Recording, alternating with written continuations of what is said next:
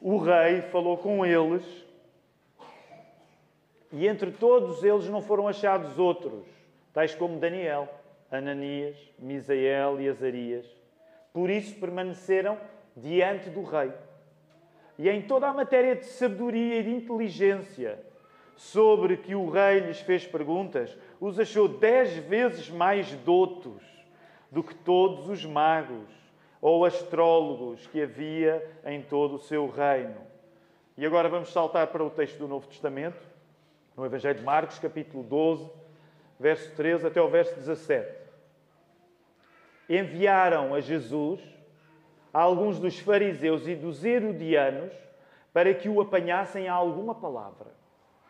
E chegando eles, disseram-lhe: Mestre, sabemos que és homem de verdade e não te importas com quem quer que seja, porque não olhas a aparência dos homens. Antes, com verdade, ensinas o caminho de Deus. É lícito pagar tributo a César ou não? Pagaremos ou não pagaremos? Então ele, conhecendo a sua hipocrisia, disse-lhes: Por que me tentais? Trazei-me uma moeda para que a veja.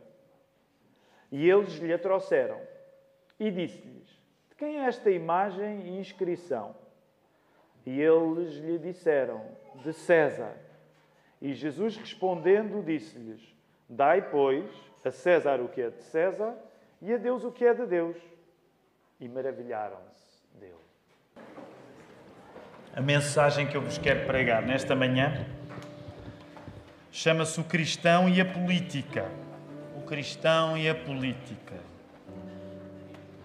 Não nego que houve um contexto para chegar aqui. Um, aqui há umas semanas, quando eu estava a conversar com o André Natanael, uh, o André, de certa maneira, em nome dos, dos posso chegar só isto um bocado para a frente ou tenho de ficar aqui? Hugo, eu tenho de ficar mesmo aqui? Tenho de ficar aqui? Então,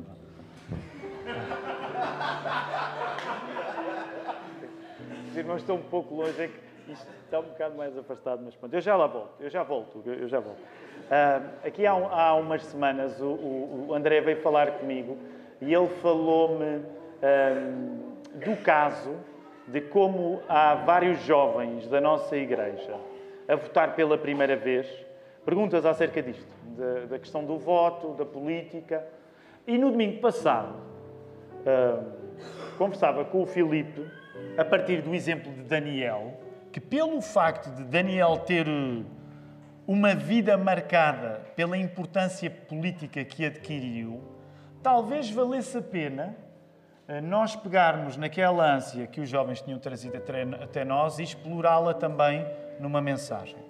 Eh, no caso dos jovens, nós fizemos uma coisa além disso. Na sexta-feira foi fantástico, deixem-me dizer, queridos irmãos, foi uma sexta-feira muito animada lá em casa da família Cavaco, porque tínhamos um grupo, éramos quase, éramos quase 30 pessoas, éramos mais de 20 pessoas, porque os jovens estiveram lá a colocar perguntas sobre política uh, e, e, de certa maneira, isto é uma coisa, deixem-me dizer assim, que, que, que, me deixa satisfeito a mim, ao Filipe, como pastores, porque.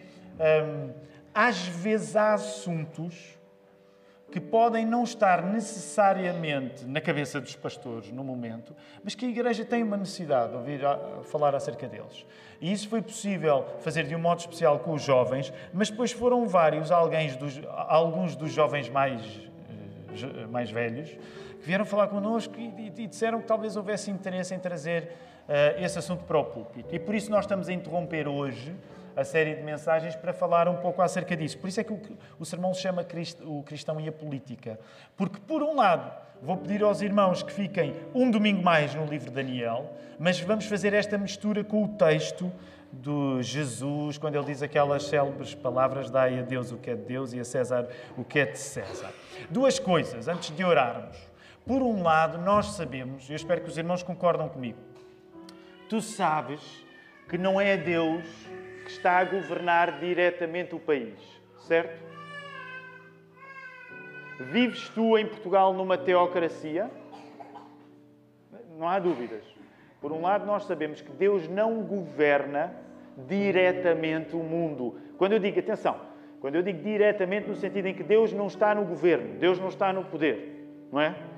Nós vamos agora até ter eleições porque vamos precisar de votar novamente para primeiro-ministro. Por um lado, tu sabes disso. Deus não governa através da política.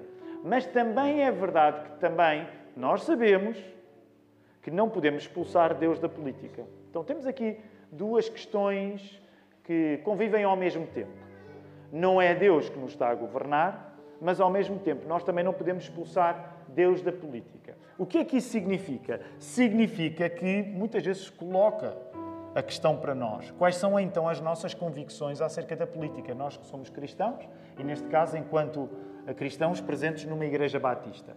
Eu não tenho, não tenho nem a capacidade, nem a presunção, nem a convicção de que seria capaz de resolver o assunto para ti hoje. Mas, espicaçado por aquela boa necessidade que os nossos jovens trouxeram, eu gostaria que nós pudéssemos refletir um pouco sobre o assunto, porque estamos de facto numa época que em Portugal somos chamados a votar dentro de pouco tempo. Então, o que nós queremos hoje, ao falar sobre política, não é que seja uma perspectiva política que esteja a ser pregada. O propósito desta mensagem é pregar Cristo mas a partir da pregação de Cristo, compreendermos algumas consequências que possa haver para nós na maneira como nos queremos envolver com a política do nosso tempo. Precisamos de facto de orar a Deus, porque para que isto aconteça vai ser necessária muita oração. Vamos orar. Querido Deus, obrigado por este domingo. Querido Deus, obrigado pelo povo aqui reunido nesta casa de oração. Querido Deus, obrigado pela saúde que deste para que nós pudéssemos estar aqui. Querido Deus, obrigado pelas instalações que nós temos para poder fazer esta reunião em paz. Querido Deus, nós agradecemos-te pelas pessoas que, não estando aqui, usam a tecnologia da internet para ouvir a tua palavra. Querido Deus, isto é apenas uma mão cheia de motivos que nós queremos te agradecer nesta hora. Querido Deus, nós agradecemos-te por vivermos numa democracia, porque já experimentámos outros sistemas e este parece-nos o menos mau. Senhor, por isso nós pedimos que o Teu Espírito Santo nos possa guiar na maneira como nós lidamos com as pessoas que nos governam, Senhor. Que nós possamos dar um bom testemunho. Que nós possamos cumprir aquilo que estava nas palavras de Jesus, quando disse que devíamos dar a César o que é de César e a Deus o que é de Deus. Ajuda-me por isso, Senhor, a pregar a Tua palavra com eficácia, com discernimento, com cuidado com coragem. E que, mesmo que hoje haja esta perspectiva específica da política na mensagem, que esta seja uma mensagem não acerca da política, mas acerca da confiança que nós temos no nosso Senhor Jesus. Porque é no nome de Jesus que nós oramos. A igreja pode responder? Amém, amém. Vamos voltar à palavra, queridos irmãos, porque eh, são várias as coisas e não nos podemos atrasar. Hoje, o pastor Filipe, a semana passada, disse, e passo a citar, quando falava no profeta Daniel, que os cidadãos mais ilustres do povo conquistado, neste caso o povo que vinha de Jerusalém, quando foi conquistado pela Babilónia, os cidadãos mais ilustres do povo conquistado seriam trazidos para a corte real da Babilónia e formados na cultura babilónica, para mais tarde servirem nas mais altas instâncias governamentais. Uma coisa muito interessante que nós podemos compreender aqui no livro de Daniel, e não é o único livro da Bíblia em que isso acontece. Porque, por exemplo, tu também vês a mesma coisa acontecer no livro de Esther, já depois do período da Babilónia, no período persa, do mesmo império. Uma das coisas que tu podes compreender a partir do exemplo de Daniel é que nós cristãos Vê bem isto. Podemos, nas circunstâncias mais adversas para nós, Daniel estava numa circunstância adversa, certo?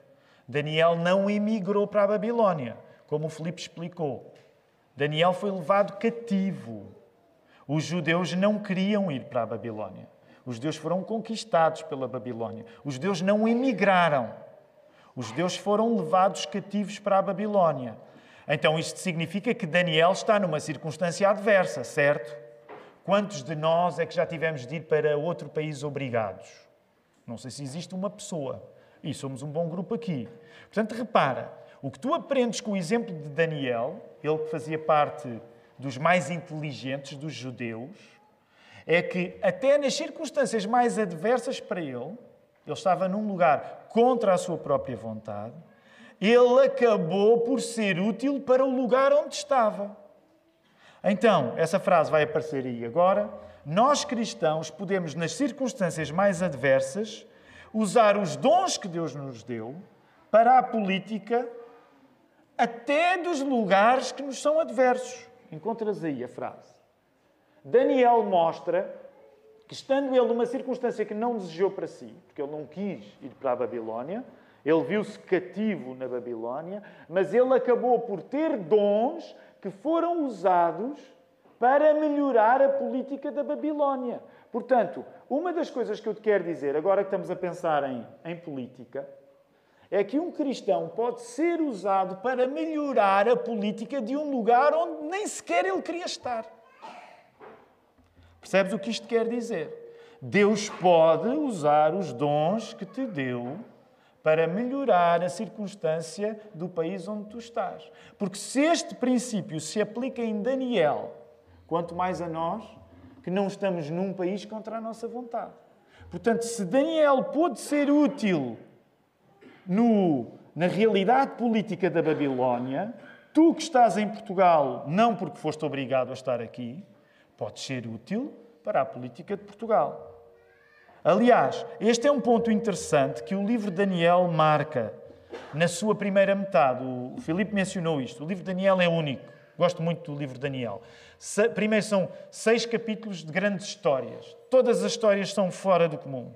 Todas as histórias, de um modo ou outro, cativam a nossa imaginação. E depois a segunda metade são seis visões proféticas. Então o livro de Daniel é de facto único, porque por um lado dá-nos histórias que facilmente nós às vezes até as usamos como as primeiras histórias que contamos às nossas crianças, mas ao mesmo tempo depois dá-nos visões proféticas que às vezes até temos receio de entrar lá, na mistura entre as palavras de Daniel, com as palavras do Apocalipse e tudo isso. Mas uma coisa que eu quero chamar a tua atenção, e temos de ser rápidos, é que nos primeiros seis capítulos de Daniel, consistentemente, tu vês este padrão da inteligência de Daniel ou dos seus amigos melhorar a vida daquele império. Olha lá, Daniel 1, já vimos, já lemos esse verso. Se fores a Daniel 2, em Daniel 2 tu tens a questão do sonho de Nabucodonosor, mas se fores a Daniel 2, versos 48 e 49, como é que termina? Então o rei exaltou Daniel e lhe deu muitos presentes especiais e o pôs por governador de toda a província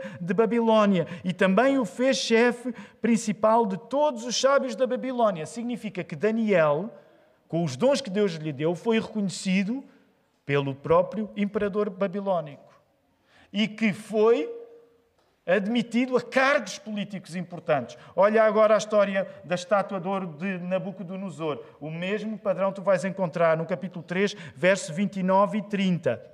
Neste caso não é com Daniel, é com os seus amigos, Sadraque, Mesaque e Abednego. Olha aí, 29 e 30. Por isso decreto eu, o governante Nabucodonosor, que todo o povo, nação e língua que proferir blasfémia contra o Deus de Sadraque, Mesaque e Abednego seja despedaçado e as suas casas se tornem um monte de entulho, porque não há outro Deus que possa livrar desta maneira. Então o rei fez Sadraque, Mesaque e Abednego prosperarem na província da Babilónia. Portanto, a inteligência destes três amigos de Daniel não só os livrou, como se tornou uma razão para institucionalmente haver um respeito especial pela fé deles. E eles ganham destaque. Olha lá, rápido, temos de correr. Capítulo 4, outra vez vês isso. O rei de Nabucodonosor. Nabucodonosor. Ai, Nabucodonosor. Nabucodonosor. Eu sei dizer, eu sei dizer. Nabucodonosor. No capítulo, no capítulo 4, olha aí o verso 37. Como é que termina? Verso 37. Portanto, eu, Nabucodonosor, agora louvo, exalto e glorifico o Rei do céu, porque todas as suas obras são corretas e os seus caminhos justos, e ele pode humilhar aqueles que vivem orgulhosamente. Uma vez mais, pela influência dos dons de Daniel, o Deus de Daniel ganha um destaque naquele contexto pagão. E Daniel, uma vez mais, reafirma o seu crédito, o seu prestígio. Rapidamente, capítulo 5 ainda quando é o banquete do rei Belsazar. Olha aí o verso 29, como é que isto termina? Então Belsazar deu ordem vestiram Daniel de púrpura, puseram-lhe um colar de ouro ao pescoço e anunciaram que ele seria o terceiro em, autoridade no reino. Olha bem a carreira política de Daniel. Daniel está a dar-se bem. Não é porque ele quer ser igual aos babilónios, mas porque ele não tem medo de ser diferente e de acreditar no seu Deus. Isso faz com que a carreira política dele cresça. E por fim, Daniel 6, a célebre, talvez a mais célebre, embora todas as histórias de Daniel, de uma maneira ou de outra, captam a nossa imaginação. Olha aí Daniel 6, 26, depois da cova dos leões. Promulgo um decreto pelo qual, em todo o domínio do meu reino, os homens tremam e temam diante do Deus de Daniel, pois ele é o Deus vivo e permanece para sempre, e o seu reino nunca será destruído, e o seu domínio durará para sempre. Tu percebes o ponto, ele é amplamente afirmado aqui. Até num lugar que não quer o teu bem, os teus dons podem ser usados para que, paradoxalmente, esse lugar beneficie.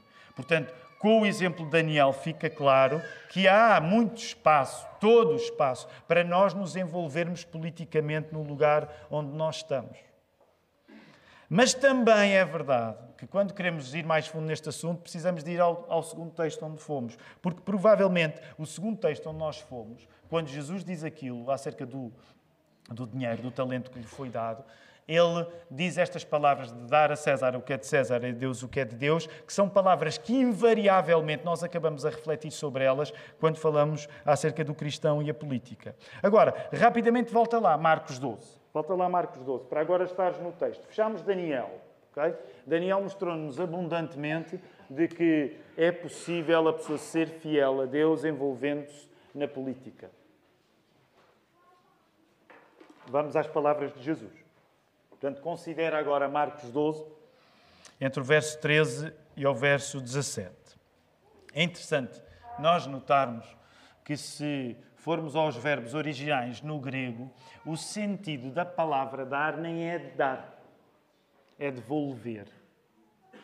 O sentido nuclear do verbo que está a ser usado por Jesus ao, dizer que devemos dar a César o que é de César e a Deus o que é de Deus, nem é dar, é devolver. Na prática, isto significa que Jesus estava a dizer que nós não damos nada a ninguém. Nós não damos nada a ninguém que a nossa tarefa era devolver a César o que já era de César e devolver a Deus o que já era de Deus. O que é que isto significa? Dar a César o que é de César e a Deus o que é de Deus implica tu reconheceres que não és senhor de coisa nenhuma.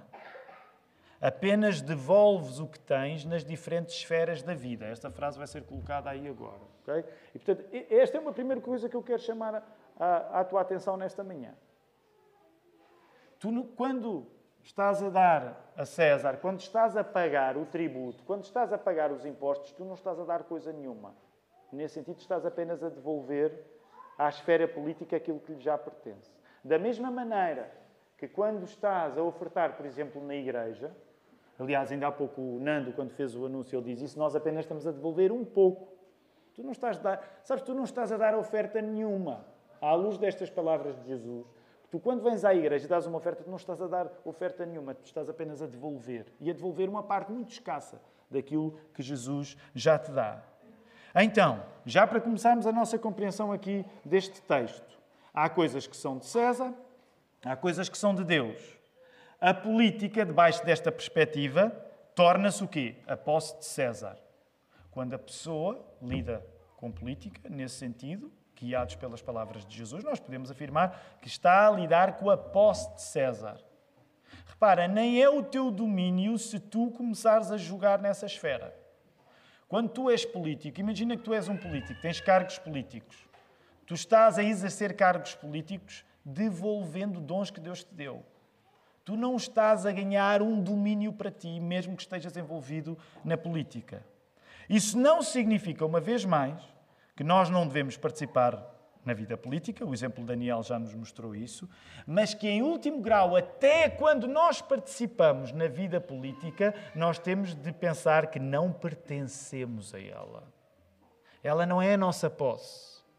Até quando estás politicamente envolvido, tu não estás a possuir nada.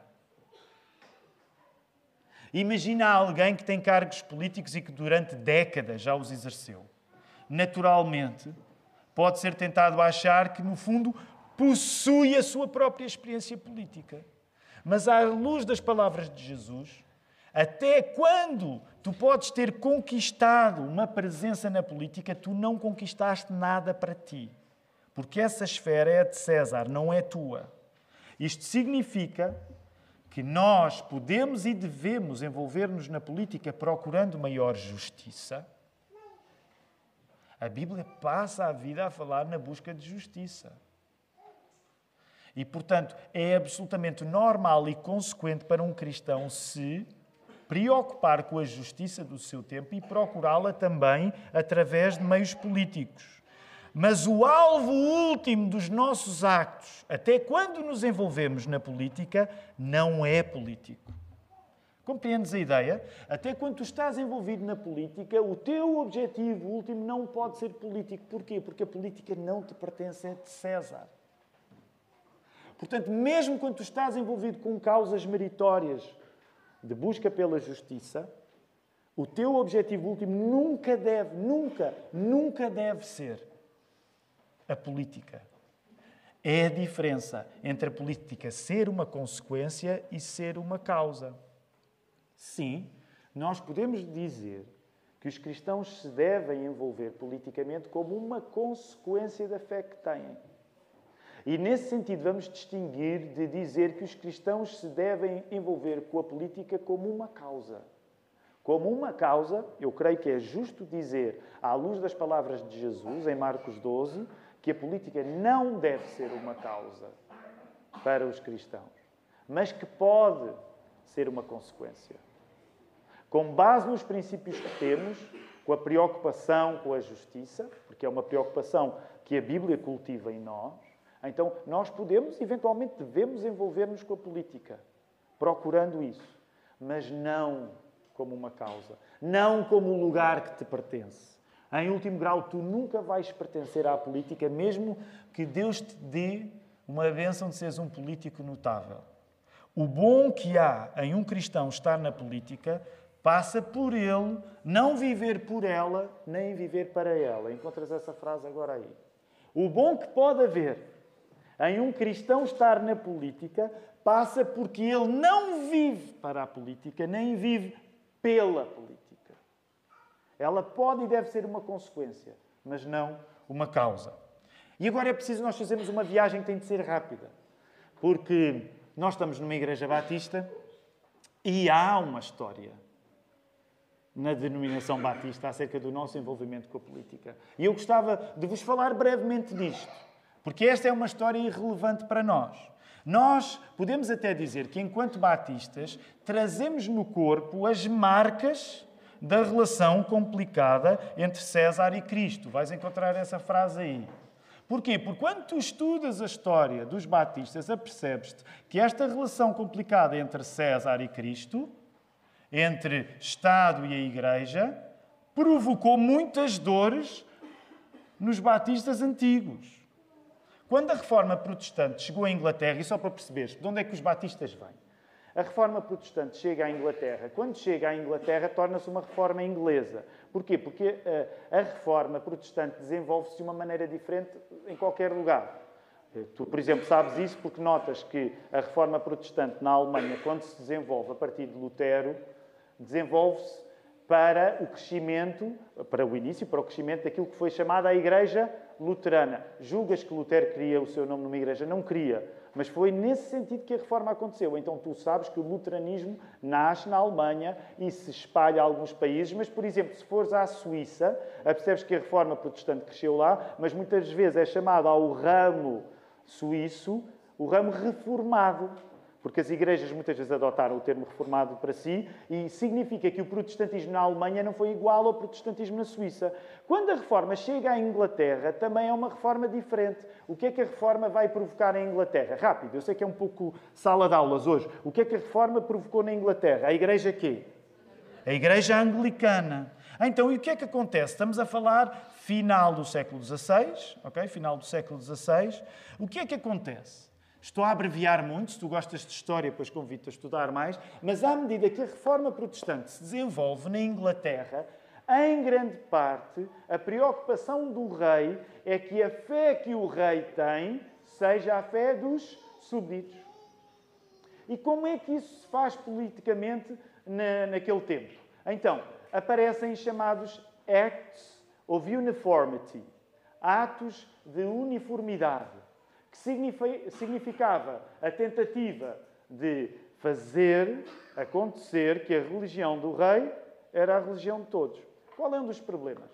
É que muitos dos valores que os protestantes estavam a absorver significava que eles concordavam em muita coisa, mas que também discordavam. Tu sabes, quando há dois protestantes juntos, há pelo menos três opiniões. E não é um problema de esquizofrenia, é mesmo porque os protestantes são complicados. Portanto, o que é que isto significa? Quando o rei começa a promulgar estas leis, apesar de ele estar a aderir a uma forma de protestantismo, há protestantes que dizem: não, não.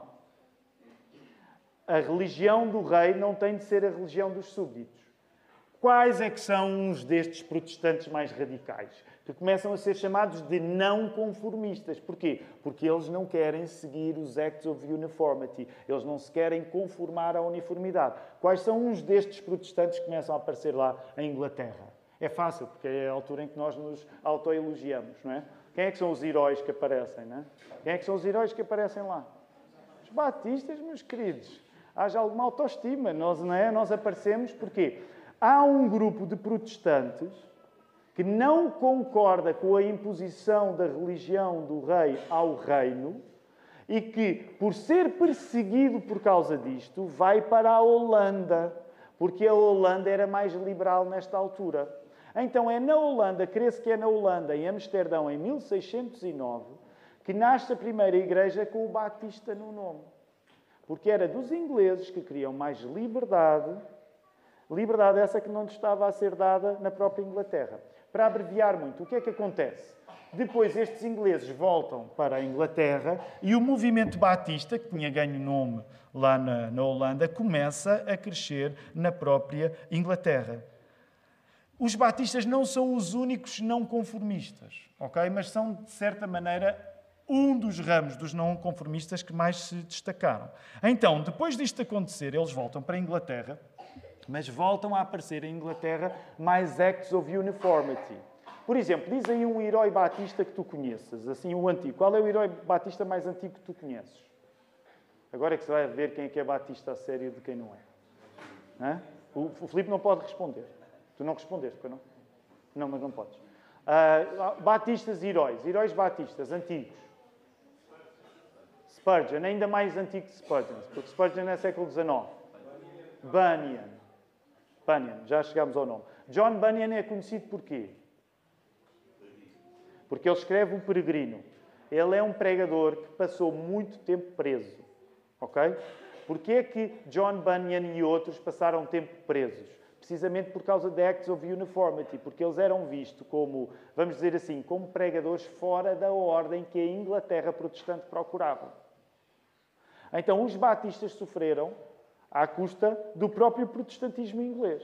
Ainda assim, a linha histórica que consideramos mais defensável é afirmar que, de facto, os batistas vêm do contexto do anglicanismo, que saem do anglicanismo por esta razão. O que é que acontece logo de seguida? O que é que está a acontecer ali no final Portanto, século XVI, século XVII, o que é que acontece? Há uma coisa que está a acontecer noutro lugar do mundo que vai atrair pessoas. O que é que está a acontecer noutro lugar do mundo que vai atrair pessoas de Inglaterra e não só? Estados Unidos. Os Estados Unidos, como colónia inglesa, começam a desenvolver-se.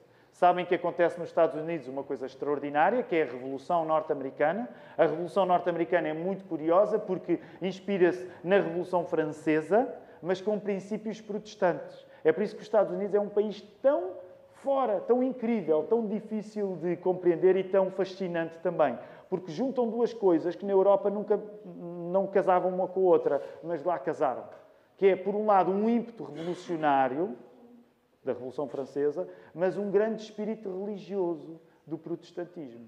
É por isso que ainda hoje os americanos e os europeus habitam mundos muito diferentes, porque lá acontece isto. Agora reparem, sabem uma coisa engraçada que acontece? É que quando a reforma protestante uh, começa a existir nos Estados Unidos, primeiro como colónia, depois como país autónomo, o que é que acontece? Eu sei que é muita história hoje, mas eu, eu, eu já vou despachar isto.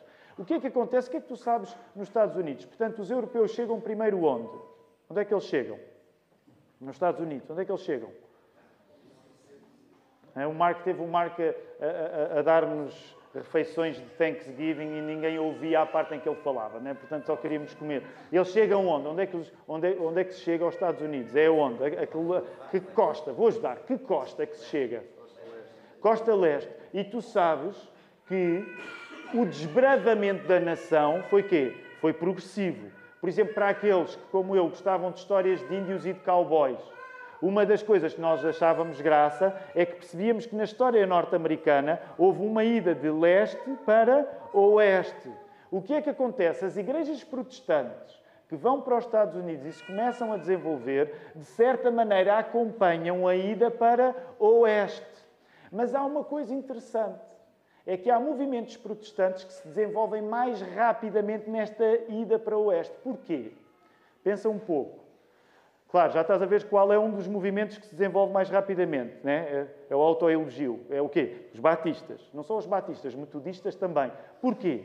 Porque à medida que o país ia indo para o oeste, as igrejas que eram mais ciosas da autonomia de cada igreja local, as igrejas que não tinham uma grande hierarquia, as igrejas que tinham um grande ímpeto evangelístico, portanto, vamos dizer assim, os protestantes mais acesos, Portanto, não eram os protestantes da Igreja Anglicana, episcopal neste caso, não eram os protestantes luteranos.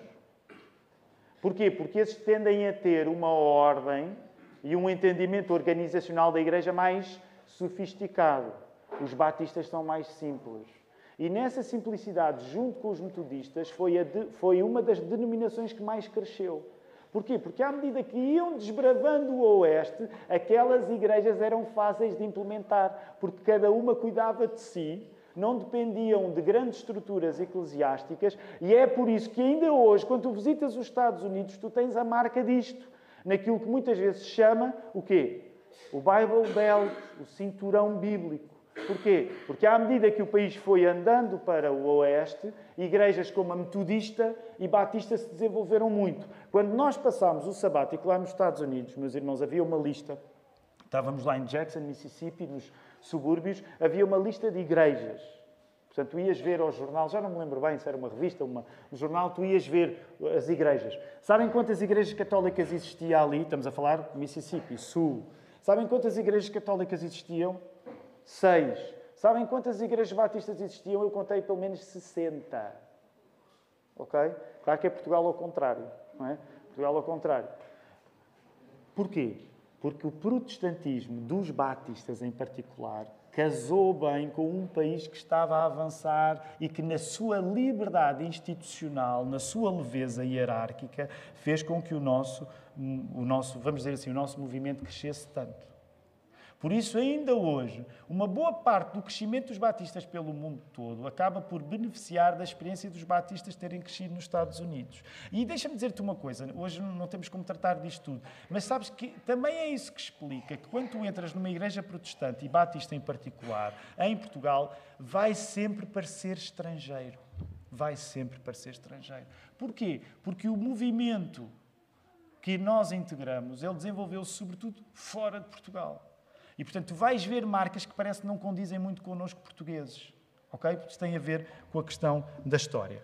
Ora, só voltando atrás, há uma frase que eu não disse que eu preciso dizer ainda, porque estou a tentar abreviar aqui este, este sermão. Uh, uma das coisas que o Batista crê é que uh, a separação deve existir entre Igreja e Estado. E foi isso que, paradoxalmente, fez com que o movimento crescesse tanto nos Estados Unidos e, e hoje noutros lugares do mundo. Porquê? Porque sempre que o governo se arma em santo, um Batista diz não. Okay? Sempre que um governo se arma em santo, o Batista diz não.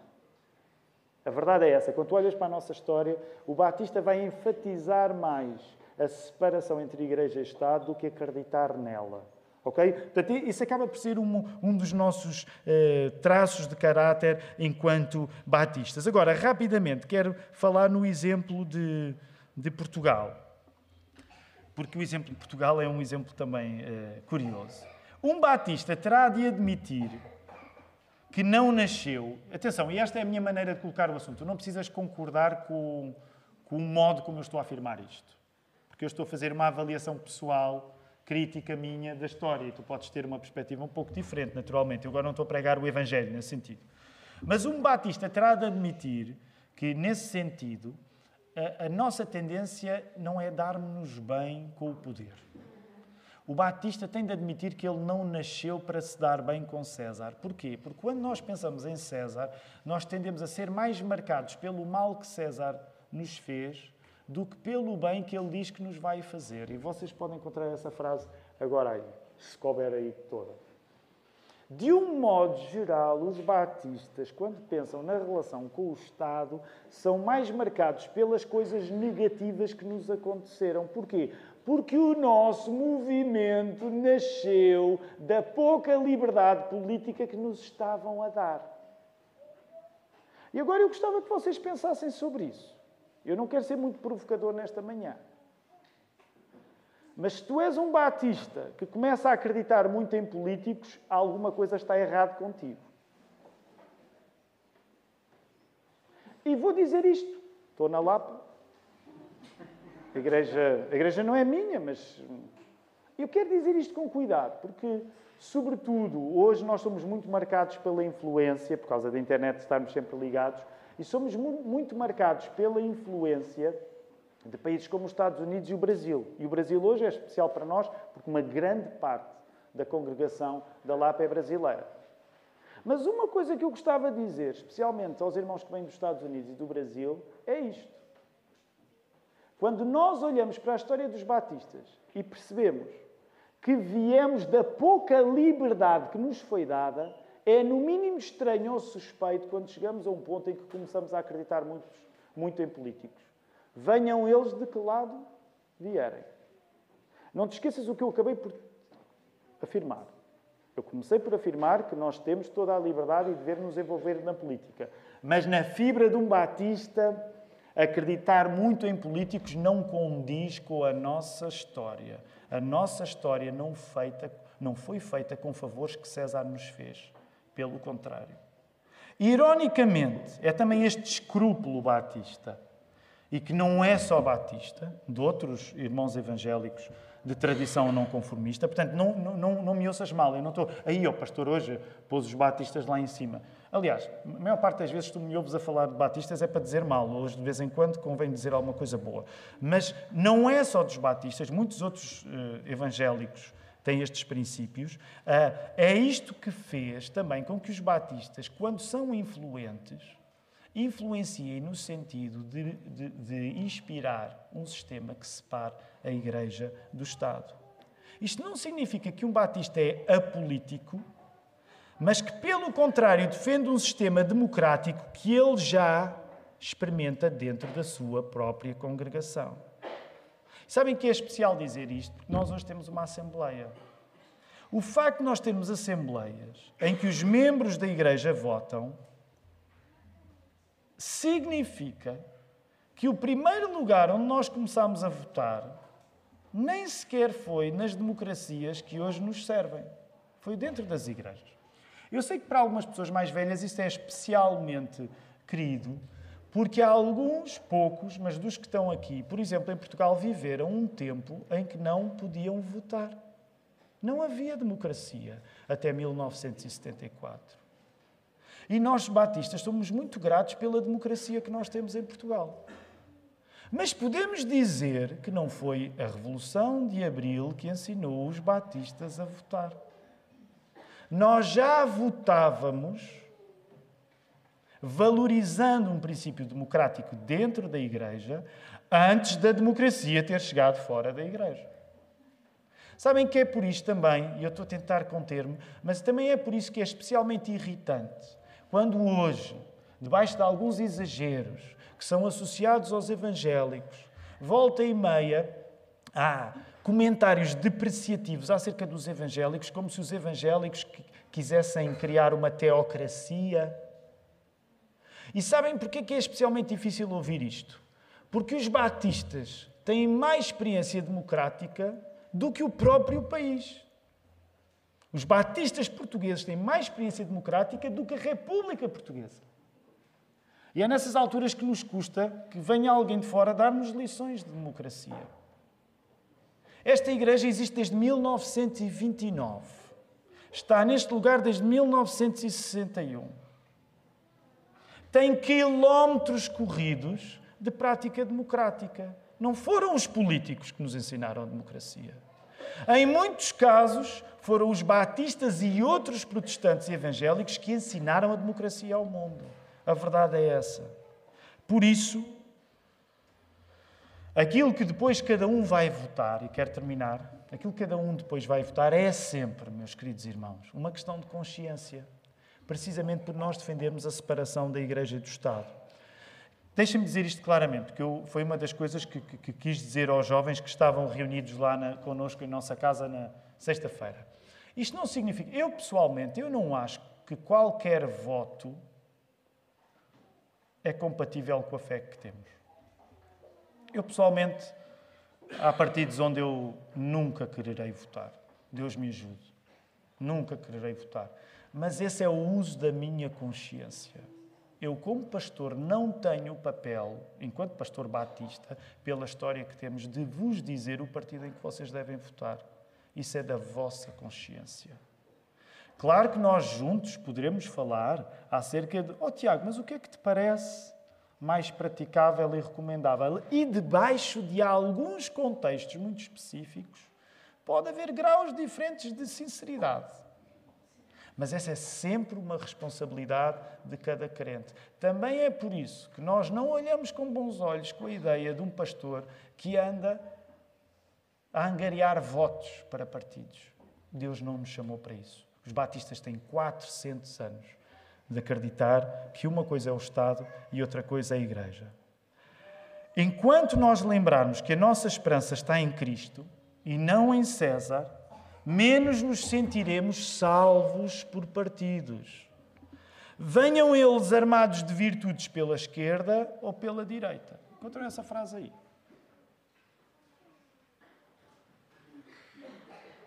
Enquanto tu lembrares que a tua esperança não está em César, o que não significa que tu não procures boas esperanças num sistema político mais justo. Deixei isso claro logo no início.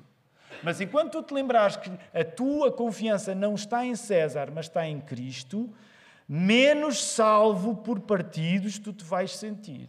E um dos problemas que hoje eu creio estar a tornar-se mais visível é que há muito cristão que diz que é salvo por Jesus, mas no dia a dia ele pratica uma espécie de salvação por políticos. Sejam eles de esquerda, sejam eles de direita. Vamos terminar. Agora é mesmo o último parágrafo. Nando, podes vir. Depois temos ainda um cântico. Uh, volta a olhar para o texto bíblico, porque demos aqui uma grande volta, não é? como se costuma dizer, demos aqui uma grande volta. Volta a olhar para o texto bíblico. Jesus estava a ser entalado. Eu tentei fazer justiça uh, ao texto, uh, colocando um tom de fingimento e hipocrisia. Olha lá, volta aí, verso 13. Estou a ler agora na Almeida século XXI. Disseram, mestre, julgas que este mestre é um mestre sincero? Olha lá quem é que estava a falar com ele. Fariseus e herodianos. Fariseus gostavam de Jesus? Sim ou não? Fariseus gostavam de Jesus? Não. Herodianos gostavam de Jesus? Não. Então olha como eles abordam Jesus. Mestre, sabemos que és verdadeiro e não deixas que ninguém te influencie porque não julgas pela aparência dos homens, mas ensinas o caminho de Deus segundo a verdade. É correto pagar tributo a César ou não? Devemos ou não pagar? Deixa-me dizer isto em português corrente. Eles estão a querer tramar Jesus. E Jesus sabe que está a ser tramado. Agora repara bem, o nível da trama é elevado, porque quando tu tens um herodiano e um fariseu, significa que tu tens o quê? Tu tens a direita e tens a esquerda. Vamos dizer, vamos chamar fariseus à direita. Porquê? São mais populares, são contra a ligação com Roma, aqueles que eh, tiverem boas relações com Roma são traidores da pátria, têm um patriotismo. Aqui vamos, vamos. Eu sei que são termos anacrónicos, porque esquerda e direita só apareceram na Revolução Francesa. Mas vamos pegar. Tens a direita. A direita quer tramar Jesus. Porque quer ouvir Jesus a dizer: Não pagamos. Não é? Lembram-se há uns anos, não pagamos. Não, nós, nós não damos nada a César, cortamos. Já os, os saduceus, os herodianos, eles conseguem estar bem com Deus e com o diabo. E nesse aspecto vamos chamar-lhe a esquerda no sentido. Também há revolucionários patriotas na esquerda, claro que sim. Mas vamos, vamos, vamos chamar-lhe a esquerda no sentido em que, epá, temos, temos aqui de nos adequar, são moralmente mais relativistas. Portanto, eles conseguiam uh, tentar continuar a ser judeus ao mesmo tempo que trabalhavam para Roma. Então o que é que eles queriam? Eles queriam o contrário dos fariseus. Ok? Queriam que, de alguma maneira, Jesus exprimisse uma boa vontade em relação a César. Repara, é uma tramóia incrível, porque eles dois querem coisas diferentes, mas na prática colaboram para tramar Jesus. Percebe a, a alusão que eu estou a fazer? A, a analogia que eu estou a fazer? Esquerda e direita, nesse sentido, estão contra Jesus. Eu não te estou a dizer que esquerda e direita é tudo a mesma coisa. Mas essa é outra conversa. Mas o que eu te estou a dizer é que quer conservadores, quer liberais, quer legalistas, quer relativistas, querem tramar Jesus. O que é que Jesus faz?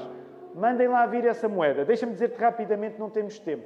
Mas sabes que era muito estranho Jesus estar a pedir aquilo, porque no contexto do templo onde ele estava, a entrada de uma moeda pagã era o quê? O que é que era a entrada de uma moeda pagã no contexto nas proximidades do templo. O que é que significava? Hã? Significava uma blasfémia porquê? Porque a moeda tinha lá o, a imagem gravada de quem? César. Então, quando Jesus pede a moeda, provavelmente não havia moeda nenhuma lá.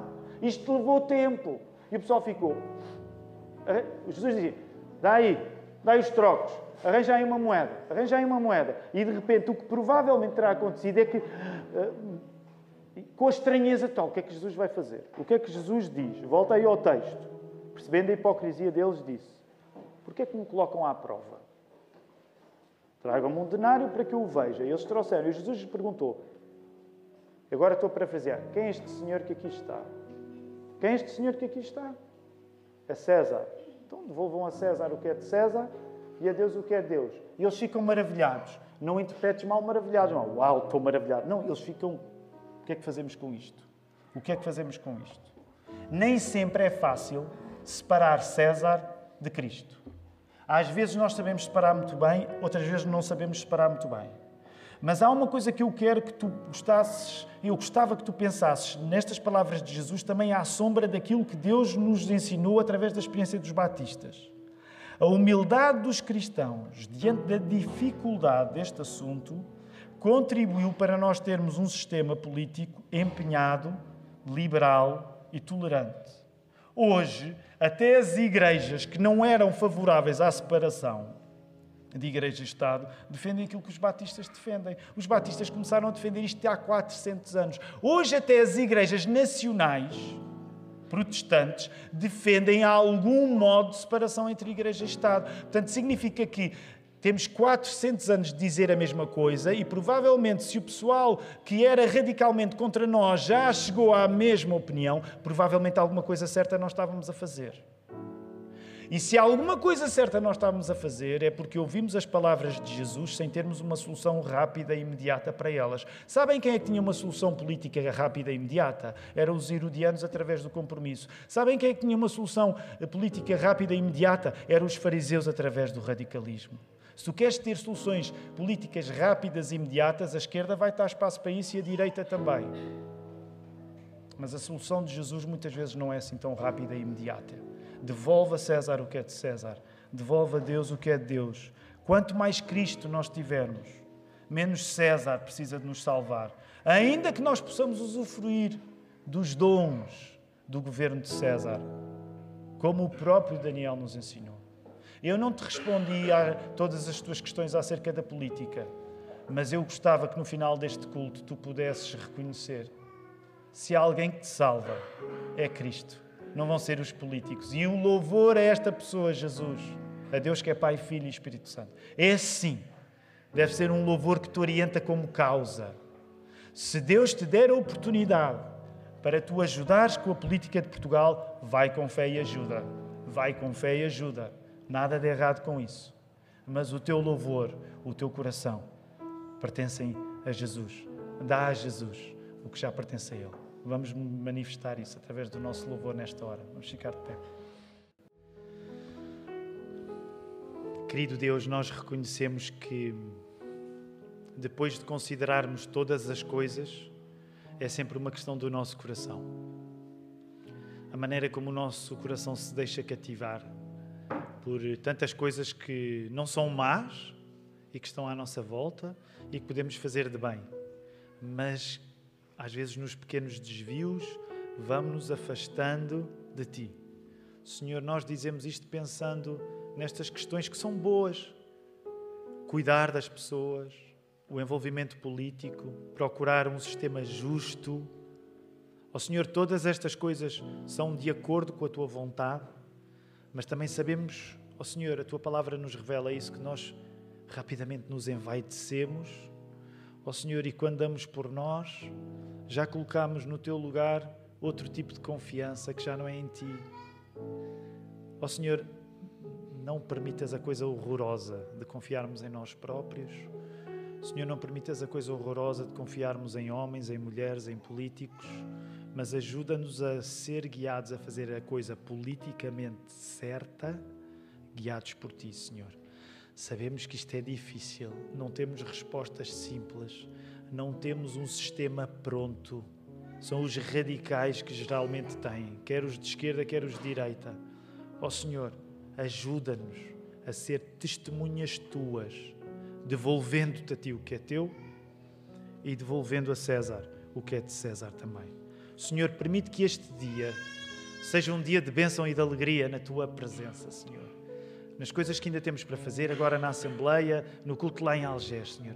Permite que seja um dia de alegria, de descanso em Ti. E fortalece-nos, sendo essa a Tua vontade, Senhor, para a semana de trabalho, de estudos que nós teremos a partir uh, da manhã. Teremos uma semana diferente, porque há, alguns vão poder descansar mais com os feriados que acontecem. Em tudo, ajuda-nos a glorificar o Teu nome. Recebam a bênção do Senhor. Que a graça do Senhor Jesus Cristo, que a comunhão de Deus Pai e o amor do Espírito Santo sejam convosco, agora e para sempre.